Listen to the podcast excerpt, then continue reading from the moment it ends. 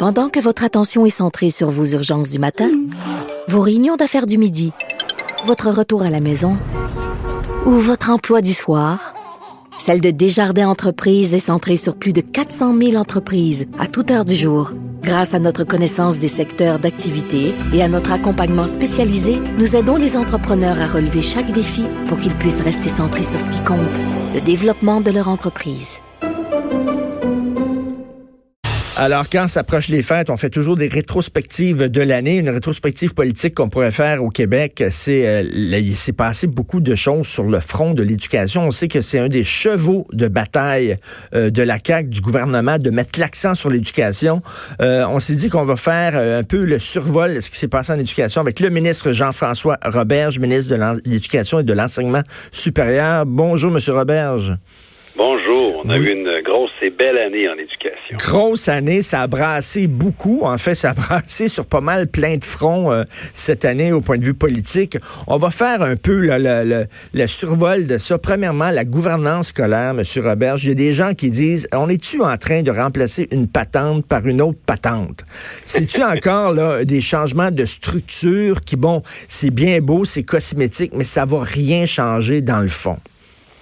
Euh, ben non, on remplace une patente par une patente. On remplace un, système euh, qui est désuet par un système qui est plus moderne, qui va euh, coûter moins cher, qui va qui va impliquer une décentralisation de la prise de décision, et puis qui va permettre de donner des meilleurs services aux élèves.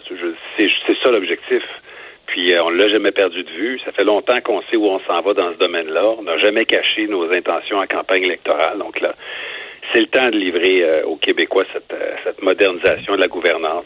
mais, il y a une peur, il y a une peur que les gens, parce que vous savez, les, les commissions scolaires, là, il y a beaucoup de gens qui demandaient que ça soit aboli, mais maintenant qu'on dit oui, ça va être aboli, on dirait qu'il y a des gens qui s'en ennuient et qui disent ouais, mais là, la commission scolaire quand même, même si on n'allait pas voter, ça nous permettait quand même d'avoir une voix, d'avoir. Est-ce que les gens vont pouvoir euh, encore avoir un, un, certain pouvoir décisionnel auprès de auprès des instances qui vont être là, qui vont exister. Là. Oui, bien, le forum privilégié sera plus près des gens. Ce sera le conseil d'établissement de l'école sur lequel euh, les parents ont la moitié des voix, euh, puis sur lequel il y a une place pour un membre de la communauté. Donc déjà, là, il y a un forum qui est là, qui est, qui est le forum le plus important. Quand on est parent, la meilleure place si on veut euh, si on veut s'impliquer puis si on veut s'assurer que nos enfants ont les bons services ou nos adolescents, c'est à l'école, c'est le conseil d'établissement. Et puis, si on veut aller euh, à l'instance régionale, au centre de service scolaire, ben, il y a un conseil d'administration. Puis là, on va avoir quelque chose qui est enfin représentatif, puis qui, qui, a une garantie de représentativité, où on va avoir des parents, des gens de la communauté, puis enfin, enfin, enfin, des gens des écoles.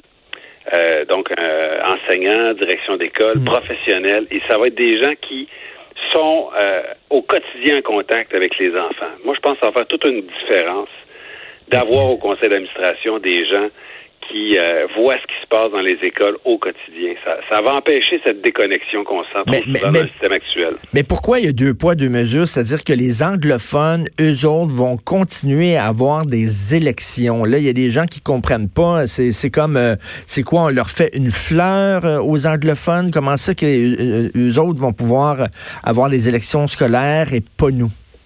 Ben, je précise que pour les anglophones aussi, ça ne sera plus des commissions scolaires, ça va être des conseils d'administration, ça va être des centres de services scolaires, avec la même représentativité dont je vous ai parlé, là, des parents, des membres de la communauté, mhm. des gens des écoles. C'est important de le préciser. Cependant, il faut bien dire que euh, les, euh, dans la communauté anglophone, il y a une espèce d'attachement à cette représentativité, ce que je pourrais appeler démocratique. Là. Chez les francophones, à 4,4% je peux pas appeler ça vraiment la vraie, vraie démocratie. Là. Mais euh, du côté anglophone, il y a une espèce de, de sentiment d'appartenance à l'instance régionale qu'on sent pas dans les dans, dans, mais, nos écoles. Mais est-ce que est-ce que c'est la Constitution canadienne qui vous oblige justement à maintenir des élections pour les anglophones? Non, euh, après étude, euh, nous, on était convaincus qu'on pouvait avoir le même système, euh, même la même façon de nommer les gens sur le conseil d'administration, francophone et anglophone, parce que ce que précise la Constitution, c'est que c'est les parents qui doivent exercer le contrôle sur leur réseau scolaire. Puis on trouvait une façon de le faire en faisant pareil francophone, anglophone, mais c'est plus en allant à la rencontre des citoyens. On n'est pas un, gouvernement qui, qui est au service des groupes de pression. On les écoute, là, les représentants, les leaders nationaux. Mais on va parler directement aux parents, puis aux directions d'école, puis aux, gens de la communauté. Puis ces gens-là nous ont exprimé ce qu'on sent pas du tout du côté francophone. C'est une espèce de, de, de grand désir d'avoir, de maintenir cette, cette institution qui contrôle là, pour la minorité anglophone, euh, qui, est, qui, est, qui est très importante pour eux autres. Donc on a dit, ben regarde, posons un geste euh, d'ouverture, ça enlève rien à personne et euh, ça montre le, respect qu'on a pour la communauté anglophone. Autre grand dossier qui a fait beaucoup jaser cette année, bien sûr, c'est les maternelles à 4 ans. Euh, le milieu d'éducation semble divisé. Il y a des gens qui sont pour, il y a des gens qui sont contre. Et les gens qui sont contre, c'est pas des bozos, c'est pas des deux de pique. Il, y a, des gens qui sont vraiment des spécialistes en éducation, des pédagogues, des gens qui disent on a déjà un excellent euh, système de CPE. Pourquoi on aurait besoin en plus de maternelle 4 ans?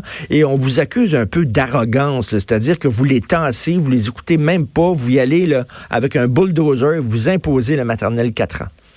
Ben, c'est un, peu fort, là, toutes ces déclarations-là. On écoute tous les spécialistes en éducation.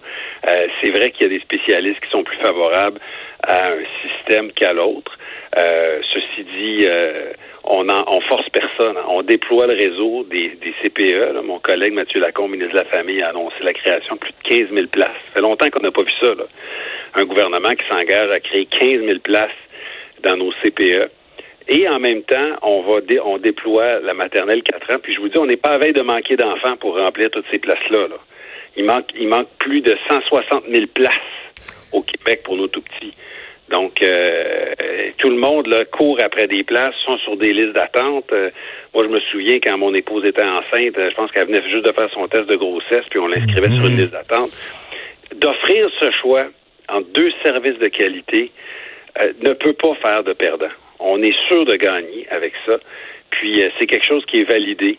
Et puis quand on les ouvre les places, les parents s'inscrivent. Alors, nonobstant là, ce que ce que disent certains spécialistes, des groupes de pression, puis des lobbies, euh, on a ouvert euh, plus de 260 places de plus cette année, 260 ben. classes, je veux dire. Et les parents s'inscrivent. Il y a plus que 7000 familles qui ont fait le choix. Elle est optionnelle, la maternelle 4 ans. Mais il y, a des gens qui disent, euh, ils, ne voient pas ce qu'on, ce qu'on, qu'est-ce qu'on va apprendre aux enfants dans une maternelle 4 ans qu'on n'apprend pas déjà dans notre réseau de CPE. Quelle sera la différence entre les deux? Ben, quand on dit qu'on veut laisser le choix, c'est que ce sont deux services qui sont différents. En maternelle 4 ans, il y a euh, un enseignant, la plupart du temps, une enseignante là, qui a son bac en éducation de 4 ans, qui est assistée d'une éducatrice. Moi, je pense que c'est, j'appelle ça mon duo de feu, qu'on peut retrouver nulle part ailleurs.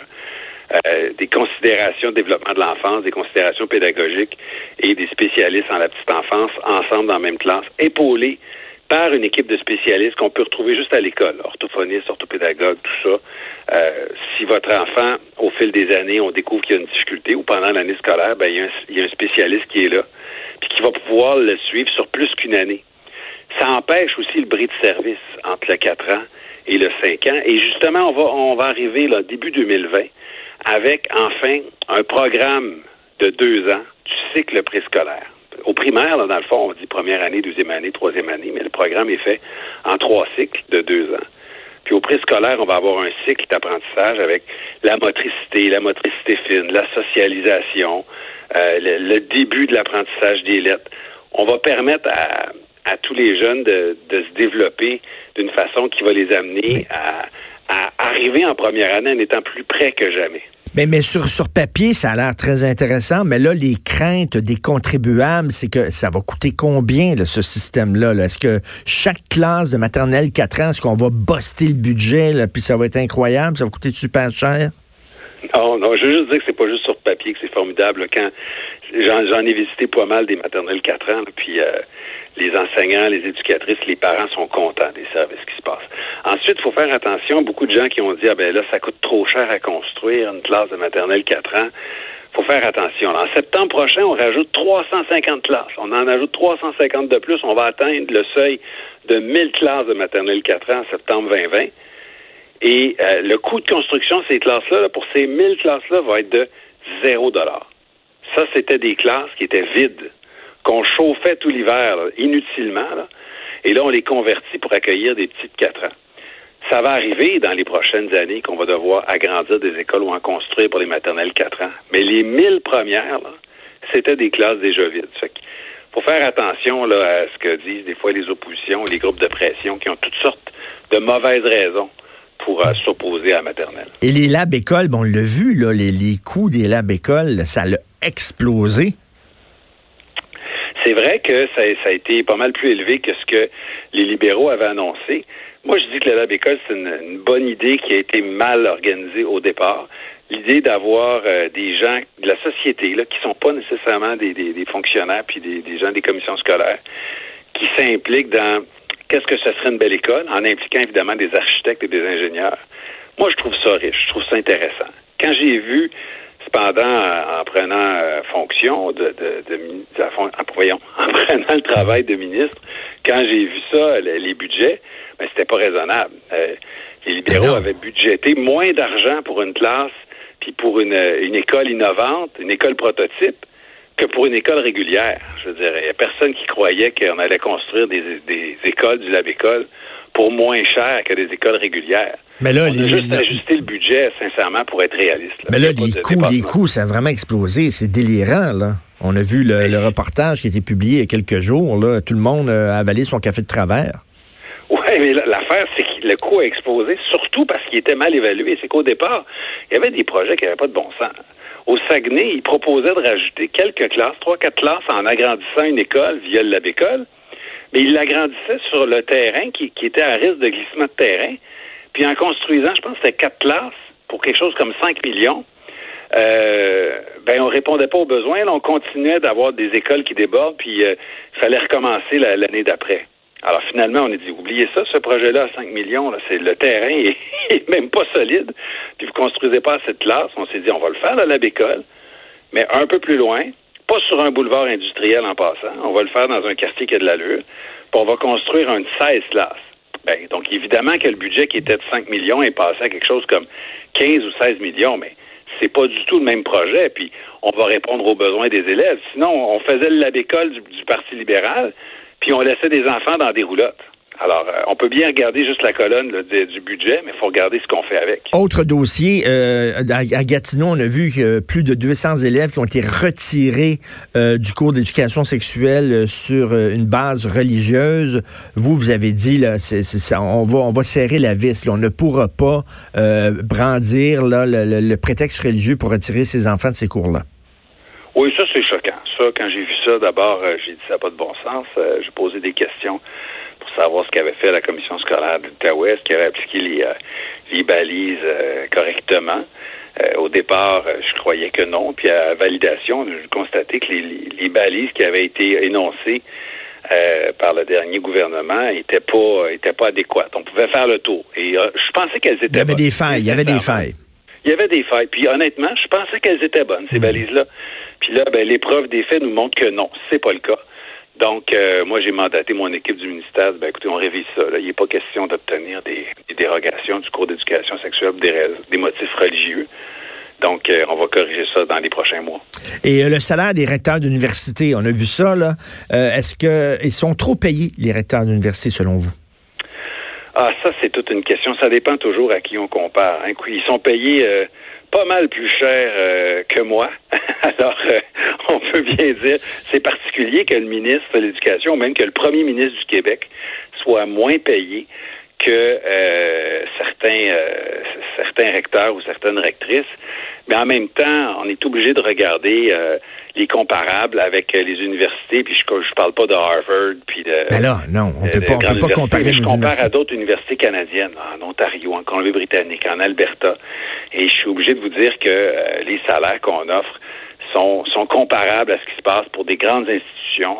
Des fois, ce sont des budgets qui sont de 500, 600, presque un milliard de dollars, euh, des milliers d'employés, euh, des institutions de renommée internationale sincèrement, on est un peu coincé pour être compétitif à l'échelle, au moins à l'échelle canadienne. C'est-à-dire que si vous euh, si vous voulez attirer des gens euh, de, de, qualité pour euh, diriger les universités, vous devez les payer cher comme ça. Là, on parle je comprends que quand on regarde ça, puis moi-même, ça, ça ça heurte un peu. Mais en réalité, quand on fait l'analyse, on se dit que, bon, écoutez, c'est ça les règles du marché dans le monde universitaire pour avoir des gens qui sont des sommités, il faut se le dire aussi. Puis, on n'a pas les moyens de pas investir en éducation et en enseignement supérieur. C'est notre locomotive vers la modernité.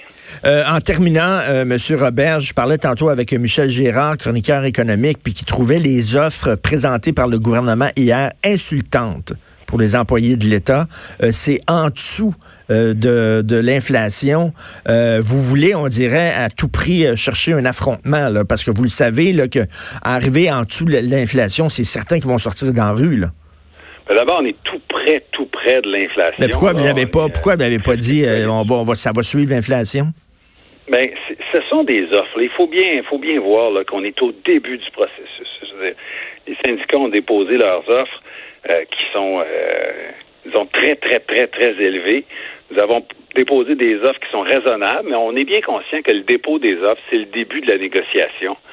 Mais ce qui est spécial surtout, c'est que pour la première fois, on est arrivé avec un processus qui est plus du mur à mur, qui est plus de dire, ben là, euh, tous les syndiqués de la fonction publique vont avoir la même augmentation partout pareil, peu importe ce qu'ils font on va tenir compte de la pénurie de main-d'œuvre, on va tenir compte des priorités gouvernementales. déjà, on a posé le geste de dire, écoutez, là, il y a des gens euh, qui vont recevoir plus que d'autres. Les enseignants, euh, les, euh, les préposés aux bénéficiaires qui travaillent dans les CHSLD, ceux qui travaillent sur le maintien à domicile. Je pense, je pense que les gens sont assez, Je pense que la population est d'accord avec vous, mais d'un côté, les syndicats, tout le monde s'entend qu'ils demandaient beaucoup trop, leur demande était complètement irréaliste, mais de l'autre côté, vous, vous offrez trop peu. Ben vous allez vous rejoindre, j'espère, à un moment donné, de la négociation. Ben, c'est sûr qu'il va y avoir une entente éventuelle, puis c'est le début, c'est le temps de négocier, c'est le temps de discuter. On a créé trois forums euh, distincts qui n'existaient pas avant, justement, un pour l'accès aux soins de santé, un pour la réussite éducative, un autre sur la santé globale. Puis là, ce qui est intéressant, c'est que ça, ça touche tout le monde.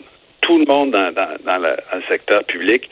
Euh, chaque syndicat va avoir son mot à dire sur ce forum-là parce que il y a trop d'absentéisme dans la fonction publique. Il y a trop de gens euh, qui, euh, qui sont malades, qui ont, qui ont besoin de soins, qui ont besoin d'assurance salaire.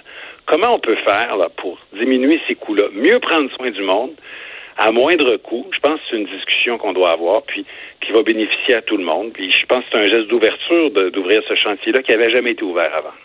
En tout cas, on va tous se reposer au cours euh, des prochaines semaines parce qu'on risque d'avoir un hiver chaud. Donc, je vous souhaite de, bonnes vacances et reposez-vous parce que ça va brasser quand on va revenir en janvier. Fort probablement, souhaitant qu'on arrive avec les meilleures solutions pour les Québécois. Donc, euh, joyeux Noël, bonne année à vous, à tous vos auditeurs aussi. Merci beaucoup, M. Robert. Jean-François Robert, ministre de l'Éducation et de l'Enseignement supérieur. Merci. Au revoir.